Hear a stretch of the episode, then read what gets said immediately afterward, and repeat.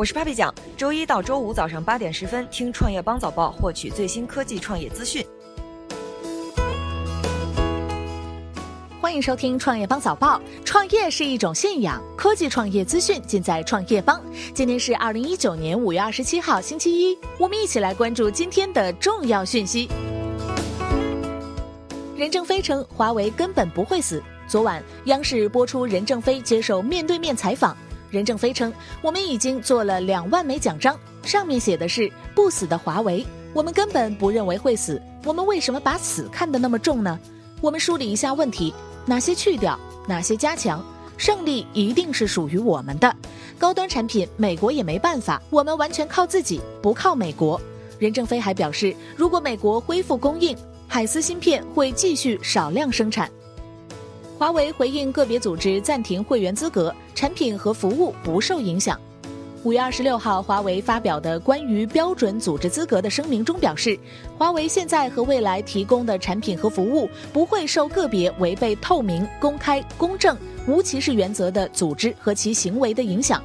华为也将在遵守适用的法律法规基础上，一如既往地积极参与到相关标准与产业组织中，通过不懈贡献，与客户和伙伴一起构建良性健康。公平、开放、可持续发展的产业生态。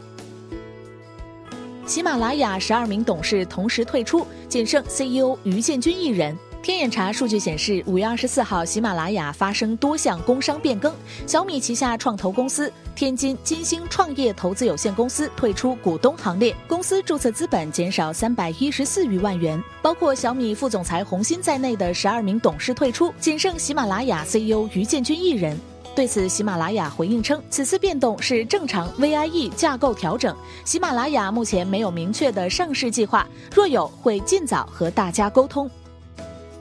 庞青年曾寻求打包氢能汽车资产上市，承诺四年利润约二十亿。青年汽车集团掌舵人庞青年，二零一七年一度欲将旗下氢能源汽车相关资产运作上市，并为此寻找了壳资源。庞青年方面至少与两家 A 股上市公司得力股份和扬子新材有过接触。根据方案。庞青年计划由旗下金华市青动能源科技有限公司来入主一家上市公司，置入如皋市雅曼汽车有限公司资产，并做出业绩承诺，四年合计利润达到二十亿左右。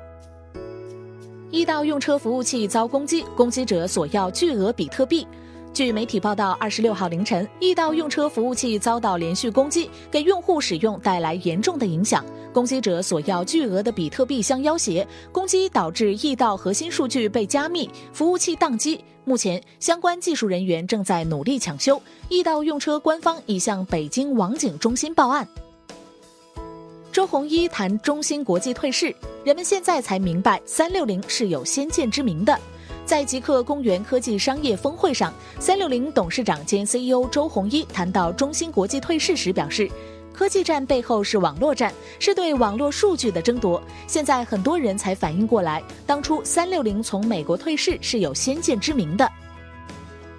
得到 APP 三周年发致用户信，未来将围绕服务展开四大变化。得到 APP 正式上线满三周年，为此，得到团队发表了题为“得到 APP 进取的方向”以及“我们想为你做的事情”的致用户信。得到团队在信中直言，过去一年我们对自己很不满，接下来会紧紧围绕“服务”两字，在四个主要方面展开变化。全球亿万富豪地图出炉，中国富豪平均年龄五十六岁。日前，某财富咨询机构发布《二零一九亿万富豪人口普查报告》。报告显示，二零一八年全球亿万富豪数量为两千六百零四位，较二零一七年下降百分之五点四。二零一八年全球亿万富豪最多的城市是纽约，亿万富豪有一百零五位；第二、第三的是香港旧金山，人数分别为八十七位、七十五位；北京则是位居第六，有五十五位亿万富豪。感谢收听创业邦早报，关注创业邦微信公众号，获取更多创投资讯。